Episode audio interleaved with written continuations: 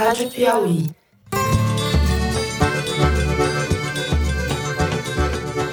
Olá, está começando mais um Foro de Teresina, podcast de política da revista Piauí. Essa interferência política pode levar a relações impróprias entre o diretor-geral, entre os superintendentes, com o presidente da República.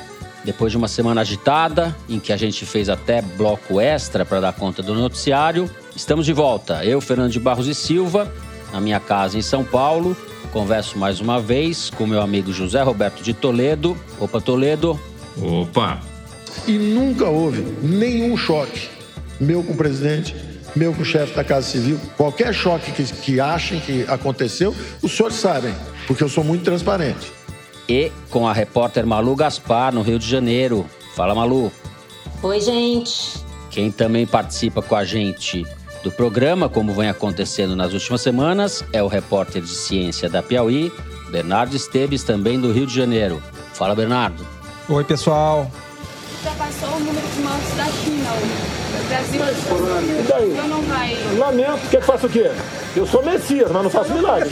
Bom, vamos direto aos assuntos. A gente divide o programa dessa semana da seguinte forma: no primeiro bloco, vamos falar ainda das consequências políticas e jurídicas da demissão do ministro Sérgio Moro e agora da suspensão pelo ministro Alexandre de Moraes do STF da indicação do diretor-geral da PF, Alexandre Ramagem. Em seguida, a gente discute a fragilização do ministro da Economia, Paulo Guedes, os rumores de sua demissão e a disputa que ele tem travado com os militares em torno dos planos para a retomada da economia na pós-pandemia. Por fim, no terceiro bloco, a gente fala do avanço cada vez mais dramático da pandemia no Brasil. Essa semana, o país ultrapassou a marca das 5 mil mortes e o número real deve ser muito maior do que esse. É isso, vem com a gente.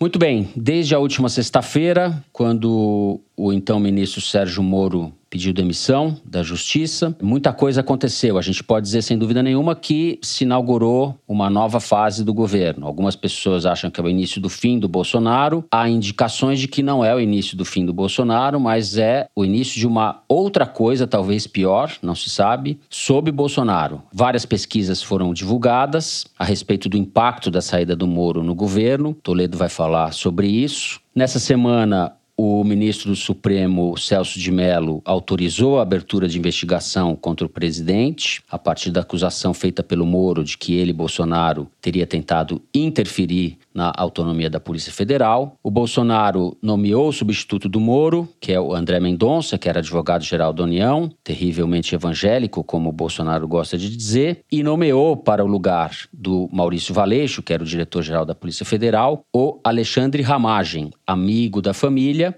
Alexandre Ramagem, no entanto, que não foi confirmado no cargo, porque nesta quarta-feira o ministro do STF, Alexandre de Moraes, suspendeu a nomeação do Alexandre Ramagem. Então nós temos muitas coisas aí, Toledo. Eu não sei por onde você quer começar, talvez pelo impacto da saída do Moro e o futuro político do Bolsonaro. Bom, a saída do Moro deixou o Bolsonaro menor do que ele era. Várias pesquisas, algumas divulgadas, outras não divulgadas, apontam quase todas elas na mesma direção de uma piora na avaliação do governo, uma piora da imagem do Bolsonaro e de uma perda de cacife político dele. A gente não sabe ainda qual o tamanho dessa perda, porque temos vários problemas. O primeiro é que as pesquisas melhores, que são as pesquisas feitas individualmente, que as pessoas, os pesquisadores vão à rua e abordam pessoalmente o entrevistado, não estão sendo feitas, porque estamos em quarentena, então não dá para fazer pesquisa nem domiciliar, nem em ponto de fluxo. As pesquisas uhum. são quase todas feitas de duas maneiras, ou por telefone ou por um painel de internet. As melhores delas é, têm um aplicativo, conjunto muito grande de, de internautas que tentam representar todas as camadas sociais e você tem um sorteio uhum. ali dentro. Bom, moral da história. Isso impacta no resultado, Isso né? impacta no resultado e, por exemplo, no caso do Datafolha, fica muito ruim você comparar uma pesquisa telefônica como a mais recente, com uma pesquisa feita em ponto de fluxo pessoalmente, como eram as uhum. anteriores. A minha interpretação é que o Bolsonaro diminuiu, ainda a gente não sabe como, e nem quanto. Quer dizer, como a gente sabe, ele perdeu os lavajatistas mais ferrenhos, admiradores do Sérgio Moro.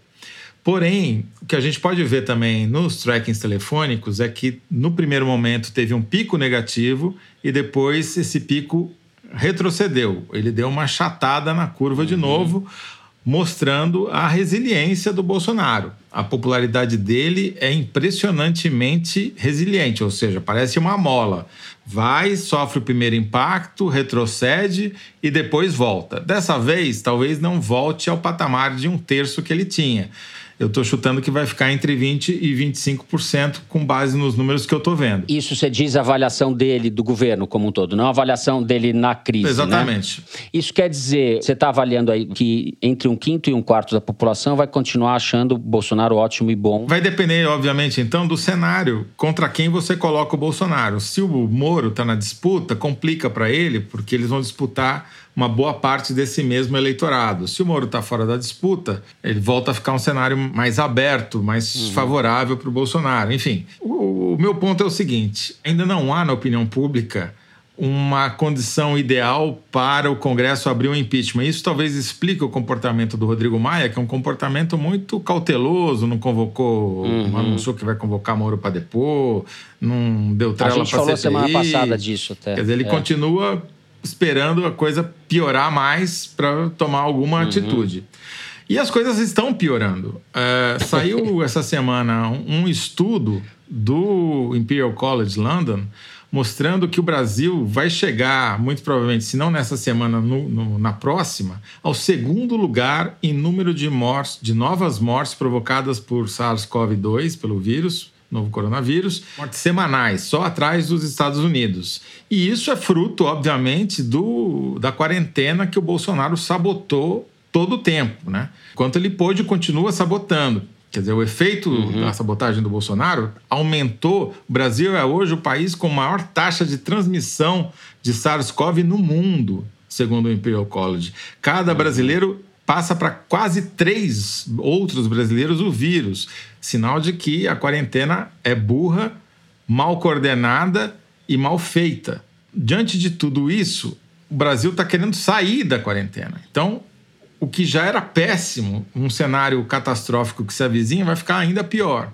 E vamos falar disso nos próximos blocos. Exatamente, mas o que eu quero dizer com isso é que a situação para o Bolsonaro vai piorar também do ponto de vista das mortes. Agora, é incrível, mas por enquanto a popularidade dele não foi afetada por essas mortes. Precisa ver é qual é o limite. É, precisa matar quantos para a população se dar conta e deixar de apoiá-lo. Hum. Talvez não seja, não haja número de mortes suficientes para isso. O que eu acho é que a economia vai, vai, vai hum. ser apadical, mas isso a gente vai falar no outro bloco. Malu, você tem informações aí sobre a confusão em relação à nomeação e desnomeação ou veto do Supremo ao nome do Alexandre Ramagem, que era o diretor-geral da ABIN, da Agência Brasileira de Inteligência, foi nomeado pelo Bolsonaro e foi vetado pelo Alexandre de Moraes. A gente está com isso tudo em suspenso. Esquecemos até que o novo ministro da Justiça já foi nomeado, né, Esquecemos nada. O cargo de diretor-geral ficou mais importante, né? O, o Ramagem, pelas circunstâncias, parecia que era o Ramagem que estava ocupando o lugar do Moro, pelo significado político e pelo gesto que o Bolsonaro, pela sinalização que o Bolsonaro estava fazendo com essa nomeação. Bom, já que você está falando em símbolo, é, eu quero puxar aqui a memória do pessoal para o seguinte: desde a semana passada, quando eu assisti a coletiva do Moro e depois o pronunciamento do Bolsonaro, eu venho tendo um déjà vu, que na verdade tem a ver com essa história de símbolo. Várias vezes eu pensei no caso do Bessias, que é o famoso assessor da Dilma, que ela citava no grampo divulgado lá com autorização de quem? Do Sérgio Moro, no dia em que a Dilma nomeou o Lula ministro, já nos estertores, ali em reta final do governo. Mas eu não usei isso no comentário aquele dia, porque me pareceu que as duas situações tinham algumas diferenças importantes, uhum. embora todas tivessem uhum. sido provocadas pelo Moro. Mas agora Para começar, não, tão, não estavam claras as consequências da saída do Moro para o governo, continuam não estando, como o Toledo apontou. Mas hoje, ao saber que o ministro Alexandre de Moraes suspendeu por eliminar a posse do Ramagem, eu novamente lembrei do Bessias. Eu acho que hoje o Bolsonaro teve o seu lance Bessias e o Ramagem é o Bessias do Bolsonaro. O Ramagem seria o Lula do Bolsonaro, né? Por quê? Porque na época, depois da divulgação daquele áudio, o ministro do STF, o Gilmar Mendes, suspendeu a nomeação do Lula por desvio de finalidade, argumentando que a nomeação tinha como objetivo não interesse público, sim interesse pessoal do presidente da República, artigo 37 da Constituição. Hoje, o Alexandre de Moraes suspendeu a nomeação do Ramage pelo mesmo princípio, até o mesmo artigo da Constituição. Então, a novela está seguindo aí um roteiro parecido, com o pivô, inclusive, sendo o mesmo, que é o Sérgio Moro. Dá para dizer que o destino do Bolsonaro vai ser o mesmo da Dilma? Concordo que não, né? Apesar das semelhanças, o jogo hoje é diferente, né? Primeiro que o, o presidente tem uma popularidade ainda maior é, do que a Dilma tinha naquela época, ela estava com 8%, do 9% de ótimo bom, é, conforme a pesquisa, e ele tem esses 20 e poucos aí que o Toledo tá, comentou na fala dele. Mas tem mais, ele tem espaço ainda para negociar com o Congresso, especificamente com o Centrão, e está fazendo gestos para o Supremo. Inclusive, você falou aí do ministro André Mendonça, acho que é importante a gente notar, todo mundo que assistiu a posse é, pôde ver, que havia dois ministros do Supremo ali na frente, no palco, nas cadeiras de honra, que eram Gilmar Mendes e o Dias Toffoli, que na verdade é o grande padrinho político do novo ministro da Justiça, o presidente do Supremo, é, José Dias Toffoli. E por causa disso, a piada lá em Brasília hoje é que o Supremo passou na frente do Centrão e nomeou dois ministros hoje, o ministro da Justiça e o advogado-geral da União. E que o Centrão está com ciúmes, é a piada em Brasília. E aí, assim, o novo ministro fez aí um uhum. discurso de vassalagem para o presidente da República, chamou ele de profeta, disse que vai vai segui-lo, homenageou o Jorge Oliveira, que é o ministro que seria o escolhido no seu discurso, que é um membro ali da cozinha, um agregado da família Bolsonaro. E, mas ele deve, deve lealdade ali ao Dias Toffoli, tá da mesma forma que o Sérgio Moro de olho numa cadeira no Supremo. É, só para dar uma, uma, contextualizar essa ligação dele com o Dias Toffoli, foi o Dias Toffoli que o convidou para ser assessor dele na Advocacia Geral da União, quando Toffoli era advogado-geral da União, e foi promovendo o André Mendonça até que ele fosse convidado para o cargo pelo Bolsonaro. E aí, assim, embora ele tenha prometido respeito ao Estado de Direito, fez um discurso emocionado prometendo transparência, o ministro deixou claro que ele está disposto a acomodar as coisas com Bolsonaro. E ele aderiu a esse discurso em voga na base bolsonarista de que o Moro tinha parado de fazer operações e falou que o Bolsonaro pode cobrar dele mais operações da PF, já deixando claro que essa PF sobre André Mendonça, seja Ramagem ou seja outra pessoa, vai ter um outro caráter que não é o caráter justamente da uhum. impessoalidade. É uma Polícia Federal que vai fazer o que o presidente quer né? E aí, chegando aí no ramagem ou Bessias aí do, do Bolsonaro, o impasse na Polícia Federal permanece, porque o Bolsonaro não está desistindo, ele está dizendo que vai recorrer para tentar garantir a posse do ramagem. Eu acho, aposto aqui, é, posso estar errada, uhum. mas eu acho que o mais provável é ele não recorrer eu acho que ele está ganhando um tempo aí para encontrar um nome alternativo, uma saída honrosa, embora ele queira, sim, ele quer afrontar o STF. Eu não sei se ele tem cacife para isso, né? Viu, gente? Bem que a gente disse, Bolsonaro continua bancando a briga com o STF. Hoje, quinta-feira pela manhã, ele foi ali para o cercadinho onde costuma falar com os repórteres todo dia e atacou a decisão do Alexandre de Moraes. Disse que a decisão era uma canetada, uma decisão política que o ministro também foi uma nomeação política do Michel Temer, que ele respeita a Constituição e que vai insistir na indicação do Alexandre Ramagem para a diretoria-geral da Polícia Federal.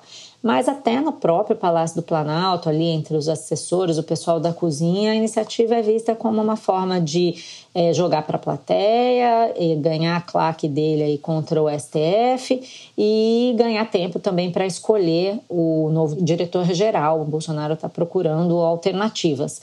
Vamos acompanhar para ver como as coisas se desenrolam aí nos próximos dias. E aí está se falando em alguns nomes, como superintendente da Polícia Federal no Amazonas, o Alexandre Saraiva, uhum. Que é um nome um pouco complicado, porque ele foi aquele delegado que o Bolsonaro tentou colocar no lugar do Ricardo Saad, que é o delegado que estava no Rio de Janeiro, comandando investigação sobre é, milícias e deputados estaduais e tal do Rio. Saiu, foi expelido por interferência do Bolsonaro na época. que estava desagradando E o Bolsonaro, Bolsonaro queria botar esse Alexandre Saraiva. E um outro nome, que seria um nome mais ao gosto da instituição, que é um delegado chamado Delano Brum, que seria o número dois do Alexandre Ramagem, caso ele tivesse assumido. De qualquer maneira, eu acho que o Bolsonaro está correndo um risco muito sério ao tentar interferir na PF. O último presidente que tentou interferir na Polícia Federal, Michel Temer, nomeou um uhum. diretor-geral da sua estrita confiança pessoal, que foi o Fernando Segovia, e ele foi expelido pela corporação em três meses, depois de tentar fazer exatamente o que o Bolsonaro espera que o Ramagem faça, que é tirar delegado de inquérito, atrasar a investigação, tirar recursos das investigações que estão acontecendo e pegar a informação uhum. de dentro das investigações para poder orientar a sua família. Isso aí é muito sério. Eu acho que o Bolsonaro só está fazendo isso porque é uma questão de matar ou morrer. Pela mesma razão, eu acho que ele expeliu o Sérgio Moro do ministério. O que ele sabe que a gente não sabe, certamente é muito grave a ponto de justificar esse embate que ele está travando com a Polícia Federal. Bom, a gente sabe que tem é, a CPI das fake news, tem o caso do, do, do Queiroz, enfim. A família está cheia de esqueletos no armário para serem retirados. E como você falou, mexer com a Polícia Federal é uma jogada muito, muito arriscada. E a Polícia Federal, parte dela deu indicações de que não, não iria aceitar esse tipo de tutela, digamos assim, e de é, degradação das finalidades da instituição. Tem gente não séria Não vai aceitar. Eu, tenho, eu então... falei com ex-diretores da PF, eu falei com delegados da Lava Jato, eu falei com delegados que não são uhum. da Lava Jato, eles não vão aceitar. O Segovia foi expelido, sofreu insubordinação e teve que sair. Vai uhum. acontecer uhum. parecido, sem contar vazamento de investigação é. contra o Bolsonaro. Ao mesmo tempo, eu vejo nesse governo uma tentativa de fazer uma espécie de polícia política, né? Em torno da BIM, o general Heleno, com esse ramagem que era o diretor da BIM, tal do gabinete do ódio, a inteligência militar com quem o Bolsonaro diz que conversa diretamente, enfim, existe na cabeça do Bolsonaro e ali no Palácio do Planalto uma visão do que devam ser as forças de segurança, repressão e investigação que não tem nada de republicano, que é uma coisa que remete ao período da ditadura, que remete a coisas muito ruins. O Bolsonaro tem isso na cabeça, ele já está degradando isso daí. Vamos esperar o que vai acontecer daqui para frente. Vamos ver se ele vai recuar. Talvez ele seja obrigado a dar um passo atrás e nomear algum delegado que seja palatável para a cúpula da instituição e assim manter um equilíbrio tenso com a PF. Mas a gente está entrando realmente numa rota um pouco suicida. E ele está há tempos nisso já, né? O Bolsonaro, a lógica dele é a lógica do conflito, do matar ou morrer. E, e às vezes a gente pergunta por que ele está fazendo isso. São coisas que não têm muita explicação, porque no meio de uma pandemia em que as coisas estão acontecendo como estão acontecendo, se agravando e o drama todo dia vai aumentando, o sujeito está criando confusão com, com o ministro da Justiça, a Polícia Federal, e falando que a Polícia Federal não investiga o atentado do, do Adélio contra ele. Fernando, o que eu acho é que o Bolsonaro está agora numa fase da mão para a boca ele tem que ganhar a sobrevivência dele no dia seguinte, na semana seguinte. Ele não tem planejamento. E inteligência militar, todo mundo sabe, é um oxímoro, né? uma impossibilidade. É, o que me parece é que ele está agora numa fase modo sobrevivência. Ele tem que garantir que ele vai estar no jogo amanhã. E ele só pensa nisso, é uma visão de curtíssimo prazo. Então, se ele precisar cometer uma barbaridade, como as muitas que ele tem cometido nos últimos dias, ele vai cometer. Se ele é o cara que fala, chega em 5 mil mortes, ele fala, é, vou, vou, falar o quê? Vou fazer o quê? Quer dizer, ele não sabe o que ele está fazendo lá. O Idaí, e que já tinha falado o Idaí para o diretor da PF também, né? Vai nomear amigo de ele, quem? Ele é um ser humano desprovido de qualquer capacidade de empatia por outro ser humano. Talvez é, não tenha empatia nem sequer por animais é, irracionais, que seria a coisa mais próxima dele. Mas o que me parece hoje é, mais grave é que esse modo sobrevivência que ele entrou, então faço acordo com Roberto Jefferson, com Valdemar Costa Neto, tento dar um. pega moleque no Celso de Mello, vou enganar o Supremo, vou enganar o Congresso. Isso daí não tem como terminar bem no, no, médio prazo, tá certo? A questão que eu vejo aí é que a gente não sabe os prazos, a gente não sabe se ele consegue nessa coisa de mão para boca, de sobrevivência, se estender a tragicomédia uhum. até o uhum. ano que vem, daí troca o Rodrigo Maia, Sim. aí entra o Centrão, enfim. Troca o, presidente, é, o ministro do Supremo. Eu, eu, só quero terminar provocando mais uma vez os Faria Limers, quer dizer. Quem acha amigos. que é possível você ter estabilidade econômica com essa laia de políticos, não entende nada de política uhum. e não devia estar ali administrando o dinheiro dos outros, porque vai perdê-lo. Uhum.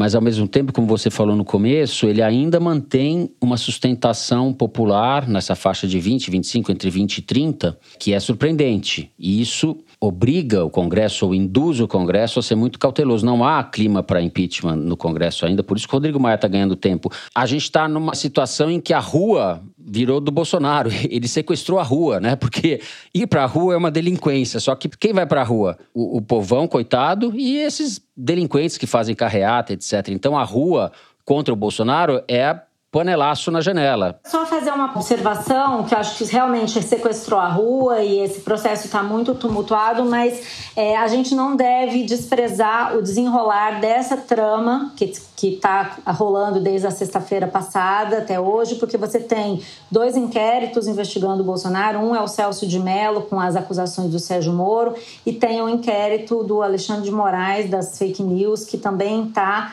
atrás do Carlos Bolsonaro e do grupo deles que pratica fake news.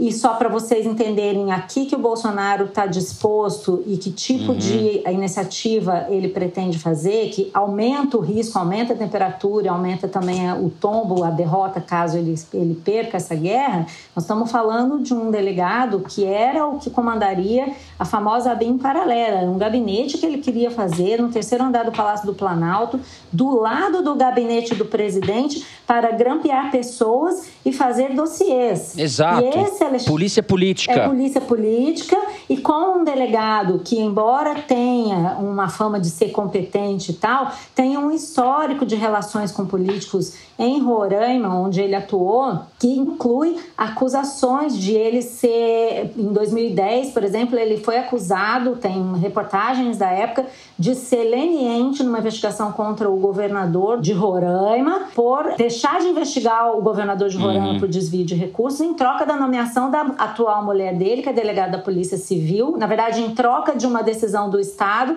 de liberar uma indenização para ela. Então, é uma pessoa que é conhecido por fazer uhum. o que o chefe manda e tem essa, essa disposição. Então, é isso que o Bolsonaro quer. Não acho que isso é trivial. E acho que isso pode acabar, é um dos fatos que pode ameaçar o governo dele daqui para diante, porque ele não está disposto a ceder nem a recuar. Nada de trivial, a gente vem indo numa escalada de descalabros. E com isso, eu vou encerrando o primeiro bloco já atrasado. A direção me diz, a gente se animou aqui. Vamos agora para o segundo bloco discutir a economia no país de Bolsonaro. Vem com a gente.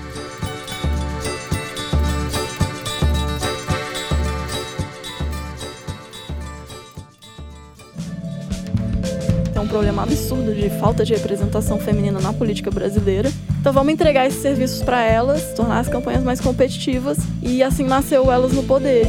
Além de gostar de futebol, eu quis me envolver na questão do Verdonas, né? Porque eu sou super justiceira e defensora dos frascos e comprimidos. Maria vai com as outras. A cada duas segundas-feiras, no seu aplicativo de podcast preferido ou no site da revista Piauí. Muito bem. Desde a semana passada, com a saída de Sérgio Moro do Ministério da Justiça, havia rumores, ou cresceram os rumores, de que o Paulo Guedes poderia ser o próximo a pular do bar. Isso porque a agenda econômica virou um campo de batalha entre ele e os militares. A cena da apresentação do plano de recuperação da economia pós-pandemia, sem a presença do Paulo Guedes, repercutiu muito, a posição dele ficou muito fragilizada O presidente Jair Bolsonaro, nessa semana, fez um gesto para o Paulo Guedes, dizendo que é ele quem manda na economia, pode ser um abraço da morte. O fato é que a situação está mal parada nessa área. Malu, para onde é que o barco vai andar? Qual é a sua apuração sobre isso? Bom, por enquanto, é como você definiu, tá mal parada, mas vai continuar mal parada. É, a fala ali que a gente acompanhou do Paulo Guedes e do Bolsonaro no início da semana ali na cerquinha do Palácio do Alvorada, com uhum. o presidente prestigiando ele, ele também dizendo que o presidente é um homem firme, que sabe o que quer, funcionou como um sinal para os militares de que não é hora de abrir mão de mais um ministro forte. Então, eu falei com gente lá no palácio essa semana que falou: ó, vamos ficar quieto, assessores dos ministros militares dizendo que eles encolheram os flaps e vão ficar quietos, esperando um momento mais propício de voltar a essa agenda que eles têm defendido, que seria a edição de um grande plano de desenvolvimento nacional, que a gente chamou aí de PAC do Bolsonaro na semana passada, né? Isso levou a um certo respiro, o mercado financeiro comemorou, achando que o Paulo Guedes se recuperou e o próprio Paulo Guedes está se comportando nas internas ali como quem está se sentindo vitorioso. Mas é claro que essa é uma situação temporária, uhum. porque, primeiro, a agenda que o Paulo Guedes defende é diferente da do próprio presidente da República. A gente sempre é importante lembrar que o ministro da Fazenda é um subordinado do presidente da República e o presidente da República já deixou claro que a carta branca dele vai só até o segundo parágrafo. E a gente sabe que o presidente está de olho nas redes sociais e na popularidade dele. Assim que a crise acabar e ficar claro que a economia brasileira está tendo um baque muito, muito forte, isso pode voltar. Basta alguém uhum. dizer para ele que é preciso botar, sei lá quantos dinheiros na infraestrutura e do BNDES, não sei o quê, que é capaz dele fazer um novo plano aí de subsídio a grandes empresas. O Bolsonaro ele não tem uma formação sólida em economia. Ele não sabe o que ele quer. A gente está vendo não, nem que ele sólida não tem nem líquida. Ele não tem formação nenhuma. Nenhuma formação. Ele é. é um cara que confia em achismos. Então falaram para ele que era bom fazer esse plano de desenvolvimento. Aí o que eu soube é que o Paulo Guedes na segunda-feira chegou e falou assim: tudo bem, mas quem gasta sou eu e da onde vai sair o dinheiro? E fica nisso, entendeu? A coisa no uhum. governo. E esse eu acho que é o real problema do Paulo Guedes com militares, com o Bolsonaro e no médio para o longo prazo, com a própria vida real, é que ele fala muito mas ele não tem um plano. Quando a crise do corona começou, ele estava defendendo as reformas, mas não tinha enviado nenhuma proposta para o Congresso, nem de reforma administrativa, nem a tributária. Falou em arrecadar um trilhão com privatizações, continua falando, mas não arrecadou, arrecadou um décimo disso. Falou em abertura comercial, mas o Brasil patina no fechamento de acordos que sejam relevantes mesmo para o nosso comércio internacional, que é o que vai importar cada vez mais. O Paulo Guedes não entrega e isso vai cobrar uma fatura. Então ele ganhou um tempo, o Bolsonaro está avaliando a situação, mas ele não está nem pouco garantido no cargo e eu acho que essa vai ser uma situação agora que o Moro saiu da frente, Mandetta saiu da frente, o Paulo Guedes está na linha de tiro, ele não saiu da linha de tiro. Toledo. Tem dois mundos. O mundo fictício da Faria Lima, onde a bolsa sobe, as tensões políticas estão aliviadas, segundo a XP, e tem o mundo real, onde 5 milhões de pessoas já estão ou desempregadas ou no mínimo desocupadas, foram colocadas tipo a van para uma demissão sem ser demissão. Você só suspende o contrato de trabalho, que é uma das maravilhas que advindas da nova reforma trabalhista. Você tem uma queda sem precedente da atividade industrial está com o menor nível de aquecimento dos últimos 10 anos e só não está mais do que 10 anos, porque o índice só tem 10 anos. A queda foi de 16 pontos, que é uma queda que nunca houve antes, e nenhuma perspectiva de melhora. Existe a ilusão de que, com a suspensão da quarentena, no caso do estado de São Paulo, prevista para o próximo dia 11 de maio, a atividade vai retomar, mas isso é outra miragem típica da Faria Lima. Porque essa suspensão não vai durar muito tempo. Então, muito provavelmente a gente vai ficar nesse indo e vindo, nesse par e anda, e a economia não consegue resistir a um cenário em que você não consegue sustentar suas expectativas, você não consegue ter expectativas positivas, porque você não sabe o que vai acontecer. Se você não tem um mínimo de previsibilidade, ninguém investe, uhum. ninguém compra. Logo, o que o Paulo Guedes fala ou deixa de fazer é absolutamente irrelevante para o futuro da economia, consequentemente, o futuro político do Bolsonaro. Pelo que eu tenho visto nas pesquisas, o Moro não vai matar o Bolsonaro. Conseguiu uhum. machucar uma perna, mas não derrubou. O certo. Mandetta foi irrelevante quase para a popularidade do Bolsonaro, mas a economia vai matar o Bolsonaro é uma boa avaliação. O, a verdade é que o Paulo Guedes foi preparado a vida inteira, ou se preparou a vida inteira para uma coisa, e agora ele tem que enfrentar a realidade que não tem nada a ver com o que ele se preparou. Ele estudou em Chicago, fez estágio lá com o Pinochet, no Chile, na Universidade do Chile. E agora veio para o Bolsonaro para fazer um programa ultraliberal e a realidade está é, literalmente afogando ele, né? Ele está tragado por um tsunami e ele não sabe o que fazer agora. Não, acho que não é nem a coisa de Chicago, porque até mesmo os economistas liberais de Chicago defendem uhum. a renda Sim. básica emergencial.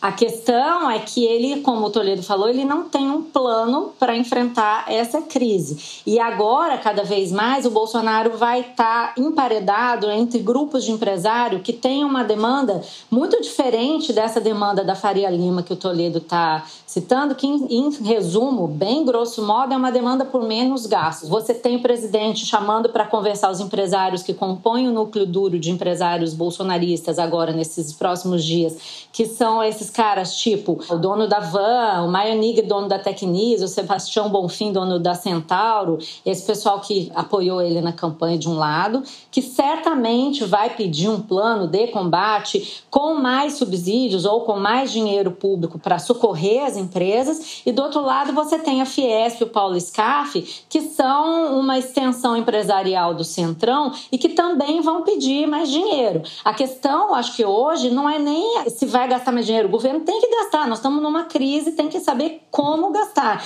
E o Paulo Guedes não consegue fazer isso. Então, eu acredito que a gente vai ver daqui para frente é essa corrosão dos índices de popularidade do presidente e uma certa miopia política, não só do Paulo Guedes, como do próprio presidente. Porque você veja bem, Bolsonaro está vendo e as pesquisas de popularidade estão mostrando, vários institutos captam essa tendência de um jeito ou de outro, que o Bolsonaro teve um, um crescimento na popularidade nas faixas de renda mais baixas, que varia e tudo, mas que tem muito a ver com o pagamento do auxílio emergencial. Óbvio que todos os especialistas de opinião pública que olham esses dados falam assim: a hora que acabar o pagamento emergencial, que é de três meses, isso uhum. vai voltar. O Bolsonaro vai ter que se confrontar com a realidade. Então, o que ele podia fazer, como uma ideia hipotética? Política, caso ele tivesse um mínimo de jogo de cintura política. Você falou aí de Chicago. Chicago defende uma renda básica universal. E todos os especialistas em contas públicas dizem que não é caro de fazer. Você poderia fazer isso. Isso é dinheiro na economia. É irônico, é. né, Malu? Porque a gente tem um senador, ex-senador, né, Eduardo Suplicy, que defende isso há 30 anos ou mais, e agora virou uma ideia de Chicago. É, vamos, dar, vamos dar nome Não, aos mas bois. Peraí, o Milton é Friedman o... nasceu antes do Suplicy. Sim, mas nenhum liberal no Brasil jamais apoiou o Eduardo Suplicy Exato. na sua ideia de renda é, básica. Exato. Jamais. Agora... Esses falsos liberais brasileiros jamais pensaram em dar uma renda. Ao contrário, quando veio o Bolsa Família, foi todo mundo contra. A que é a coisa mais é essa, próxima né, que a gente teve. No tá Brasil certo? liberal, que é subsídio do BNDES, né? Essa ideia liberal que no Brasil foi virou uma bandeira permanente do Suplicy. Que é um verdadeiro é... liberal? Sim, é, é coisa de comunista. É, eu estou falando mais de um pragmatismo mesmo. Vamos pensar em termos de contas. É efetivo, é mais barato, pode deixar um legado para os próximos governos. Nós estamos vendo agora uma coisa muito importante do ponto de vista de gestão: o Brasil não sabe quantas pessoas ele tem para beneficiar nesse momento, quantos informais, quantas pessoas precisam de assistência. Por que não gastar esse dinheiro com a formação de um cadastro permanente que sirva como um seguro social, Social Security americano? O que, que esse governo não entende? Eles não sabem o que eles estão fazendo ali. Malu, esse é que é, é o problema. O governo Bolsonaro ele pode ser um governo populista, mas ele não é um governo popular. Ele não pensa no bem-estar das pessoas, ele pensa no bem-estar do Bolsonaro. E os oportunistas que os apoiaram, empresários de todas essas áreas que deram dinheiro para ele, deram suporte para ele conseguir chegar ao poder, também não pensam na população. Então, essa ideia Nossa, de nele. fazer uma renda básica, a ideia do suplicy de 30 anos, que sempre foi ridicularizado, inclusive na imprensa, uhum. é o mínimo, como diz o nome Só que não vai ser o Bolsonaro que vai implementar isso. É. Não é que foi ridicularizada que o Suplicy andava com a cartilha do Renda Básica em todo lugar. Uma vez estava num show do Chico Buarque, o Suplicy, no meio do show, tirou a cartilha da Renda Básica para me dar quando me viu. seguinte: os caras não conseguem pensar de forma prática. E aí, o que, que acontece? O governo acaba capturado por esses lobbies de interesse que não tem nada a ver com o liberalismo, o capitalismo, nada disso, e vão emparedar o Paulo Guedes. É por isso que eu acho que essa compreensão de que a coisa melhorou, não melhorou nada. Os militares estão só assim, sabe assim, com o olhinho para fora do buraco, da, da fresta da porta, só esperando para ver como que eles vão retomar esse debate. E o Rogério Marinho, que é o grande opositor do oponente do Paulo Guedes no governo agora, que nada mais é do que um interlocutor, um representante dos interesses do Centrão, do SCAF e da Fiesp no governo, é um cara muito mais safo, muito mais experiente, que tem muito mais entrada com o Congresso. Então, eu não acho que a gente vai ter um abrandamento das tensões. Aliás, nós estamos tendo no momento, mas isso é só porque não convém ao Bolsonaro comprar essa briga agora. Perfeito. Vamos ver se a previsão do Toledo se confirma. Bolsonaro consegue sobreviver à queda de Mandetta, consegue sobreviver, aparentemente, é, é isso mesmo, a queda do Moro. Não sobreviverá à crise da economia. Se o Brasil, é, se o Brasil morre antes do Bolsonaro. Exatamente. O problema é. que ele, a gente pode não sobreviver ao Bolsonaro antes é dele isso. morrer. Entendeu? Estamos de acordo. Bom, ficamos assim com o segundo bloco do programa. Vamos ao número da semana. O Luiz Maza, nosso diretor, vai ler para gente um número que é tirado da seção Igualdades do site da Piauí. Pode falar, Luiz. Então, Fernando, o número dessa semana é 350 mil. Esse é o número de trabalhadores de bares e restaurantes que foram demitidos no Brasil só até o começo do mês de abril, para a gente ter uma ideia. A previsão do setor é de que isso pode chegar até um milhão de demissões nas próximas semanas. Isso porque esse é um dos setores que mais foi atingido pela crise. Agora, na contramão disso, se a gente pega os números do iFood, aplicativo de delivery de comida, ele recebeu 212 mil novos cadastros de pessoas querendo virar entregadoras. Isso só em março. Quer dizer, cada vez mais gente está recorrendo a empregos informais, temporários, para sobreviver à crise. Não dá nem falar em emprego, né? É bico mesmo, da pior tipo, né? É o cara que não tem alternativa, usa bicicleta alugada para entregar comida. Exato. E esses 212 mil não são o total que foram contratados, de fato. Isso é o total de pessoas que se inscreveram para serem entregadores no iFood. O número de contratados é menor do que isso. Agora, uma coisa interessante que a gente mostra na igualdade dessa semana também é o saldo parcial da MP 936, a medida provisória 936, que o governo publicou no começo de abril e que permite que as empresas reduzam salários para conseguir preservar os empregos. A maior parte dos acordos coletivos entre sindicatos e patrões resultou num corte expressivo dos salários.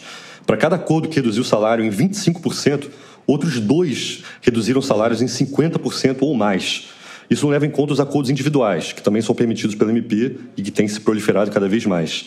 E o setor que mais tem feito acordo, tanto coletivo quanto individual, é justamente o setor de bares e restaurantes. E tem um dado interessante que o próprio governo estima que tem cerca de 200 mil trabalhadores que ainda não tiveram chance de pedir o seguro-desemprego porque não, conseguiram ir a uma urgência do Sistema Nacional de Emprego. Então, quer dizer, esse número já é maior. Tem subnotificação de coronavírus e tem subnotificação de desempregado também. Uhum. Bom, muito bem. A gente vai agora para o terceiro bloco do programa para falar do avanço da pandemia no Brasil. Vem com a gente.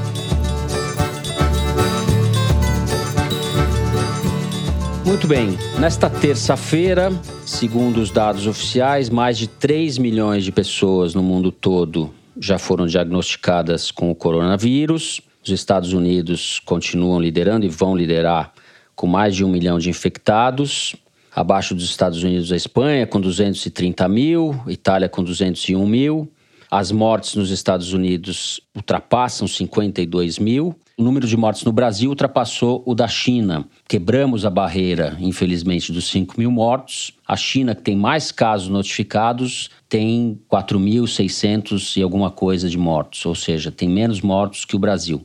Considerando que há uma gigantesca subnotificação no Brasil, o quadro não é nada bom. A gente vai ter aí pelas próximas semanas notícias muito tristes. Eu queria saber de você se dá para dimensionar isso.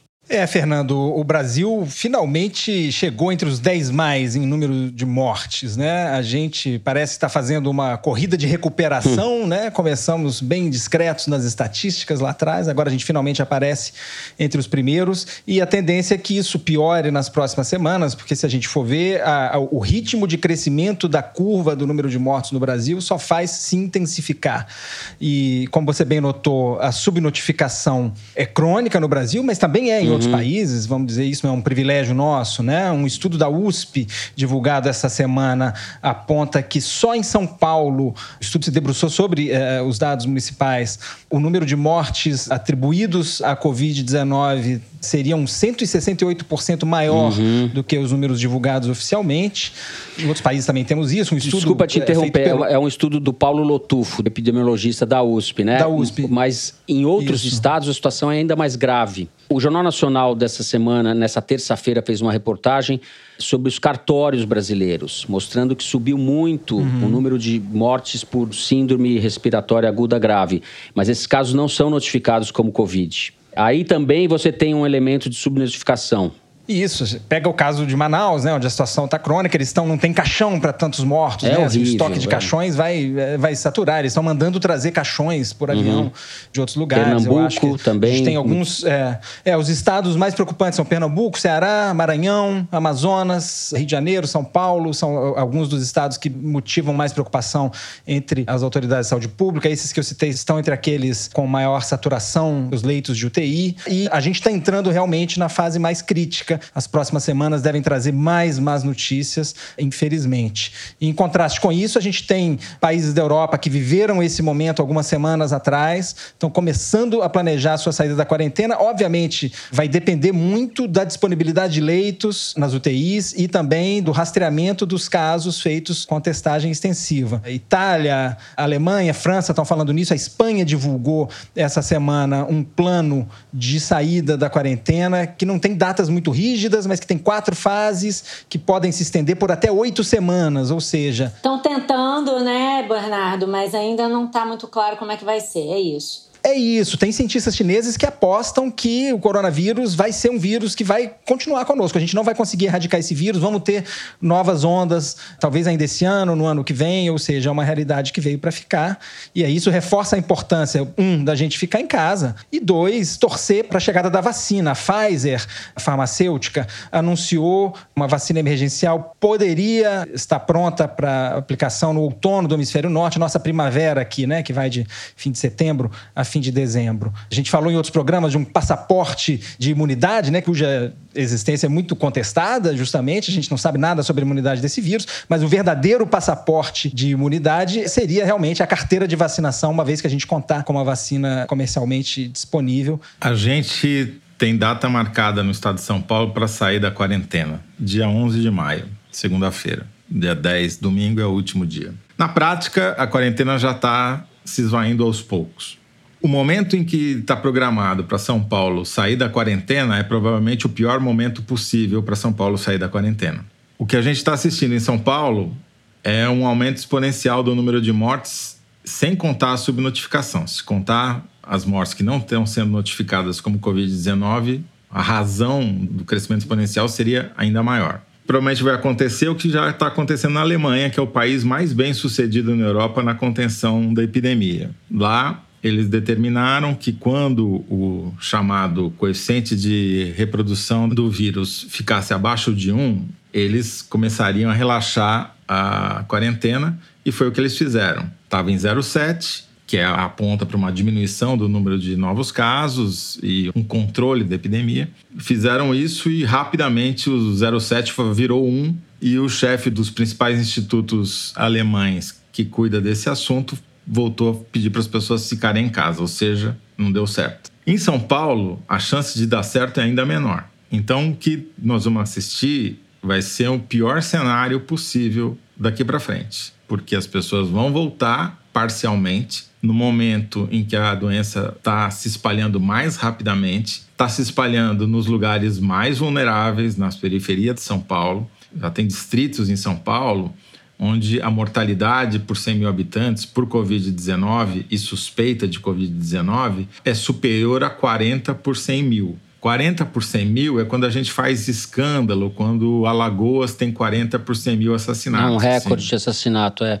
A Brasilândia, que é na região norte de São Paulo, é onde houve o maior crescimento, pelo menos. É, a Brasilândia tem um número absoluto grande porque é um distrito muito populoso, mas você tem distritos menores, tipo Paris, no uhum. centro da cidade, perto da Zona Leste, que tem taxas acima de 40. Você tem até Alto de Pinheiros, que é um bairro de classe alta, está com acima de 40 a mortalidade. Então, há uma ilusão de que porque os hospitais da classe A viram diminuir a ocupação das suas UTIs com pacientes de Covid-19, de que a doença está indo embora. É uma bobagem a ocupação nas UTIs nas periferias da cidade aqui do Paquembu, no meu lado, estava se aproximando de 100%. E quando ela chega em 100%, a mortalidade multiplica, porque não são mais apenas os mortos por Covid-19, são os mortos por todos os outros problemas de saúde, acidentes, câncer, infarto, que começam a morrer sem assistência. E daí multiplica por 4 o número de mortes. E daí a gente não vai ter mais o instrumento da quarentena, porque ele já vai estar desgastado. Porque o problema da quarentena é que quando ela funciona, ninguém dá valor. Fala, pô, mas eu estou em quarentena, mas olha lá, não tem ninguém na UTI. Claro, não tem ninguém na UTI porque você está em quarentena. O problema é que a gente fez a quarentena de um jeito errado. Você não precisa colocar São Paulo em quarentena no mesmo momento que você coloca Trizidela do Vale em quarentena no interior do Maranhão. Porque o risco de chegar em Trizidela do Vale é muito posterior. A China não fez quarentena nacional. A China fez quarentena em Wuhan, depois em Hubei, depois nas cidades que tem hub de transporte, uhum. principalmente de avião. Aqui não, aqui como não tem plano nenhum, não tem governo, Mandetta também não mandava nada, apesar do nome, desculpa o trocadilho, o Bolsonaro não quer saber de nada e, os governadores se desesperaram, mandaram parar tudo, mas ninguém fez plano nenhum. Não fizeram plano para fazer a quarentena, e o plano que eles fizeram para sair também não é um plano. Se essa é uma corrida, nós temos grande chance de ganhar. Toledo, você falou do, de São Paulo e do exemplo da Alemanha, que no Rio de Janeiro a quarentena estava prevista para terminar agora no final da semana e já foi prorrogada pelo Crivella até o dia 15 de maio. Então eu também não sei se dá para a gente cravar que a quarentena acaba em São Paulo dia 10, porque você tem mais, sei lá, 10 dias de drama é, para ser, entendeu? É bem Acho que a coisa vai sendo, vai sendo prorrogada. Aqui no uhum. Rio a gente está vendo os cemitérios, é uma cena muito impressionante. Os cemitérios estão fazendo obras de ampliação para poder incluir novas gavetas e novas sepulturas para as pessoas que vão morrer de coronavírus. Eu concordo com você, até uma coisa que chama atenção é justamente esse ministro Nelson Tait, que prometeu apresentar um plano na semana passada, disse que essa semana apresentaria um plano de saída e ele não consegue articular uma frase que faça sentido, sequer um plano. E ele tem demonstrado desconhecer completamente, até mesmo os sistemas do próprio Ministério da Saúde de registro da quantidade de leitos. Ele não sabe nem o que é um boletim epidemiológico. Esse é rapaz, impressionante. É, é, coitado, é, na cena lá do que o Bolsonaro reagiu, o pronunciamento do Bolsonaro em reação ao Moro, ele estava lá no fundo, virou meme na internet porque ele revirava os olhos, tava, parecia que ele estava precisando de ajuda. Ele virou uma metáfora involuntária do comportamento do Bolsonaro e do governo Bolsonaro a respeito da pandemia. Então, né? isso empurra as pessoas para uma insegurança quanto ao que vai ser o dia seguinte. Sim. O Dória está querendo sair, tirar o São Paulo da quarentena, mas se ele, como tem dito, segue a ciência, é muito provável que daqui a uma semana ele mude de ideia, porque, como vocês mesmos estão falando. É muito provável, mas é isso que o Toledo está falando, que a coisa vai sendo feita na, na base do. É, exatamente. Do improviso, da, da... que no Rio isso já aconteceu, entendeu? O problema, Malu, é o seguinte: a gente planejou o desastre. A gente fez tudo errado. É, exatamente.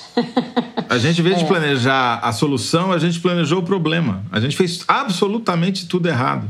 A gente não tem quem organize as coisas. Eu repito, uhum. a gente corre sério risco de ganhar essa corrida. E a gente vai descobrir que a saúde e a economia não são excludentes, né? Nós vamos descobrir da pior forma que é teria óbvio. sido muito melhor ter planejado isso. Né? Bernardo, eu quero só reforçar o argumento do Toledo de como é irreal São Paulo está falando em sair da quarentena agora. Esses países que estão planejando de forma mais séria a saída da quarentena, vou pegar o caso da Espanha de novo.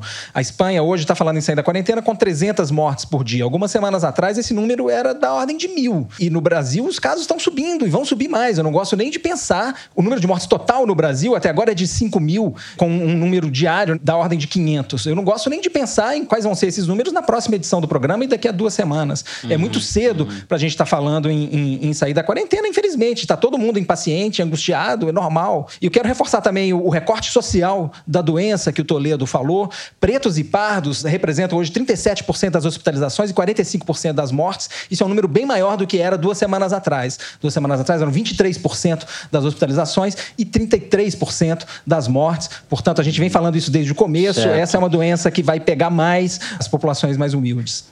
Uma coisa que me chamou a atenção nesses últimos dias na televisão são as filas para as pessoas irem pegar benefício, porque as pessoas estão com fome, não têm emprego, e as pessoas aglomeradas em vários lugares, mas aglomeradas. Era uma cena assim, é impossível que a pessoa não se contamine ali, entendeu? Então você tem uma situação fora de controle. Não existe quarentena na prática, não existe testagem, os leitos hospitalares estão em vários lugares do país quase saturados não houve planejamento, o presidente da República está brincando de trocar ministro da Justiça, falando de outras coisas.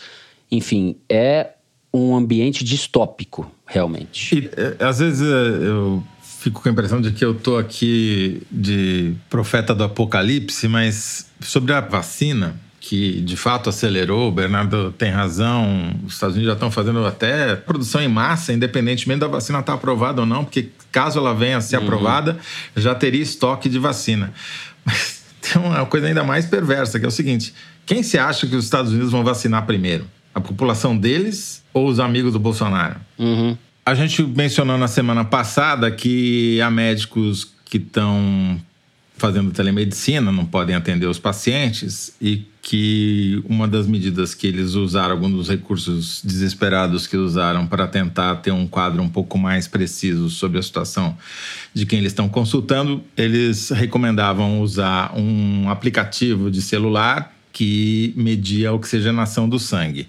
Muita gente ficou perguntando qual era o nome do aplicativo e, e, gente muito brava, achando que a gente estava recomendando, que a gente ia matar a gente pelo cara usar aplicativo. Obviamente a gente não está recomendando isso, mas mesmo que a gente tivesse recomendado, ia ser inócuo, porque a, a Apple tirou do ar esse aplicativo, então não adianta procurar, porque senão vai encontrar. O fabricante disse que vai voltar mas eu tô um pouco cético com relação a essa Toledo, a afirmação dele. Toledo fica recomendando cloroquina aí para os nossos ouvintes. É, igualzinho a recomendar cloroquina e injetar desinfetante na veia. Mesma coisa, o efeito do, de usar o aplicativo é igualzinho. Bom, de forma preocupante, a gente termina o terceiro bloco do programa. Vamos agora para o Kinder Ovo, que é o único momento em que eu ainda estou brilhando, né, Malu? É, mas é por pouco tempo. Eu estou retomando, eu sinto que eu estou retomando, assim. Produção, solta aí, vamos ver se a Malu se recupera. Governador, o senhor é um escroto. É o garotinho. Que me perdoe a palavra, o senhor é um escroto. Não, não, não. não. O senhor é um responsável, incompetente. Daniel Silveira? É esse? que o senhor está fazendo com recurso público, o que o senhor está fazendo, o senhor é um temeroso, o senhor é responsável. E o policial que prendeu vai prender vagabundo, vai prender bandido. Você não é um marisco na luta do rochedo contra o mar, não. Você é um ser humano. Pense bem. É aquele na Gustavo, ordem que você vai obedecer. Gustavo não sei o que, que é assessor da Câmara. É um sentimento muito ruim que eu estou sentindo. Gente. É algum... E eu lamento muito, o governo do estado está passando por isso. Bo... O governo não. O estado do Rio de Janeiro está passando por uma situação dessa. Bolsonarista do Rio xingando Witzel. É. Quem seja. é o deputado federal pelo PSL do Rio de Janeiro, Luiz Lima. Ah, tá. Luiz. É. O nadador. A família nadador. dele foi abordada pela polícia na praia é, recentemente. Só para dar o contexto para o nosso ouvinte, ele publicou esse vídeo nas redes sociais depois que a mulher e a filha dele foram presas por estarem nadando na praia de Copacabana no último dia 21. Tá cada vez mais difícil adivinhar isso, né? A quantidade de bolsominions enlouquecidos, ela tá aumentando, é. se multiplicando. A gente chuta nomes e a coisa não dá, não acerta, né? Produção está acabando com a reputação reputação da Malu. Acabando é, com a reputação da Malu. Bernardo precisa desencantar no Kinder Ovo. Você já, já acertou um ou não? Já desencantei, já ganhei já uma. Ganhou, já inscrevi verdade. meu nome nos anais. É Mas eu vou nomear, vou nomear, eu vou intervir, vou nomear um novo escolhedor de Kinder Ovo aí, pode deixar. Bom, vamos passar então para o momento das cartinhas, que é o momento mais divertido do programa. Eu vou começar lendo um desaforo do ouvinte Lucas Gissoni. Na verdade, é uma mistura de desaforo com um momento cabeção. Ele escreveu o seguinte pelo Twitter. No último programa, o Fernando fez um comentário acertado sobre o que ele chamou de russoísmo. A ideia de que o homem é naturalmente bom, de que a pandemia vai nos ensinar a ser solidários, etc. Contudo, ele e a Malu trocaram o russoísmo pelo hobbyismo, Hobbes, Thomas Hobbes, ao dizer que o coronavírus não mudará a natureza humana. Hobbes que diz a famosa frase: o homem é o lobo do homem, né? Ambos são lados da mesma Robsonada. Pode-se dizer que a natureza humana é bípede mamífera, mas não que ela seja má, pela mesma razão que a natureza do coronavírus não é. Esse pensamento falsifica a história e naturaliza fenômenos sociais. Tá certo, o Lucas? Tá certo, Lucas? A gente É, exagerou. O Lucas ganhou um selo cabeção agora só pra ele, né? Selo cabeção, tá certo. Socorro. Esses assuntos complexos, a gente falou, às vezes algumas complexidades escapam aqui no programa, a gente não dá conta. Eu fui com a Malu Gaspar, a gente acha que o homem é o lobo do homem, não é, Malu? Ah, Esse sem é o que, dúvida. é, esse é o que o Delfim Neto acha. Oh, Thomas Robbins, Thomas Ah, natureza. Robbins. Fernando, olha só, tem uma mensagenzinha nada desaforada, muito querida, da Elisa Dourado, que se declarou pro Bernardo. Aí, Bernardo fazendo fãs. Opa. É, ela disse: ouvinte dizendo que se apaixonou pela voz de vocês já virou lugar comum. Mas o que posso fazer se, além das lindas e inteligentes vozes da Malu, do Toledo e do Fernando, veio para ficar a infalível voz do Bernardo? Fiquei chocada com a mansidão e a simpatia com que ele faz todas as suas colocações. Tarararã. Corri Isso é para porque ela não conhece o shape do Bernardo. Na hora que ela vira a foto do Bernardo, ela vai se apaixonar mais Ixi, ainda. Ela não sabe nada. Aí, ó, corri para escutar o podcast dele, A Terra é Redonda, e ouvi todos os episódios num dia só. Obrigada pelo trabalho incansável de vocês. Elisa, também ouço tudo que o Bernardo faz, é muito legal. Até Coreia aqui, Elisa, com mansidão e simpatia. Mineiramente. Já que a gente está numa vibe assim positiva, vamos ler aqui uma mensagem muito bacana que chegou da Nathalie Gomes. Ela disse que conheceu o Foro por meio do marido, o Leandro. E a Nathalie escreveu o seguinte: Meu esposo, meu cônjuge, né, é tão fanático que ultimamente, quando chega em casa, ele diz olá, imitando a voz do Fernando. Fala olá aí, Fernando. Olá, Nathalie Gomes. É, Bem-vindos ao assim. Foro de Teresia. É. Segundo a Nathalie, o Leandro é o rei do Kinder Ovo. Que já é o sexto episódio seguido que ele acerta. Ixi. Se ele acertou o Luiz Lima, eu acho que a gente devia acabar com o quadro. Porque. Não, se ele acertou, eu quero o telefone dele, que eu quero falar com ele Ou diretamente. então vamos contratar ele pro programa, É. né? E a Nathalie diz o seguinte: que na semana passada eles completaram 13 anos juntos e ela prometeu dar pra ele uma assinatura da Piauí. Aê, arrasou. Abraços para o Leandro, feliz aniversário e beijos para a Nathalie Gomes. Eu tenho um desaforo aqui para ler, que eu- me chegou pelo Twitter da Júlia Brant. Diz ela: Diga lá. O que aconteceu com ele, ele sou eu, que começou a disparar anglicismos, deadline, timing, só faltou bullshit talks. Bom, ô Júlia Brant, Money Walks. é o seguinte, como aqui no Money No Walks, nada, não anda, não entra, só sai. Eu devo dizer que o, o meu problema aqui com os anglicismos só tem uma explicação, só pode ser saudades da Grande Matão, né, que é a língua É que a gente isso. fala lá. Júlia, eu queria pedir escusa, agora que eu tô com bastante tempo ocioso. Eu queria pedir escusa em nome dos meus colegas. Vamos voltar a falar português aqui, tá certo? Para terminar aqui, Fernando, tem uma mensagem importante para o Toledo, da Priscila Bernardes, que disse o seguinte. Só queria comentar que, como ouvinte assídua do foro, fiquei muito preocupada com a postura do Toledo quando assisti ao vídeo do foro privilegiado. Peçam, por favor, para ele elevar o notebook para não prejudicar a preciosa cervical dele. De nada adianta um cérebro tão eficaz se não tiver um pescoço que o sustente. Ô, Priscila, garanto que a cervical é melhor que o cérebro. Então é melhor preservar a cervical, porque se o cérebro já tá perdido, é melhor ficar, você ficar segurando essa cervical aí. Só sobrou já a cervical. Bom, antes que a coisa descambe mais, vamos encerrar o programa dessa semana. O Foro de Teresina é uma produção da Rádio Novelo para a revista Piauí, com a coordenação geral da Paula Scarpim. O nosso diretor é o Luiz de Maza. As nossas produtoras são a Mari Faria e a Luísa Ferraz. O apoio da produção aqui em São Paulo é do Vitor Hugo Brandalize e da Clara Helstab.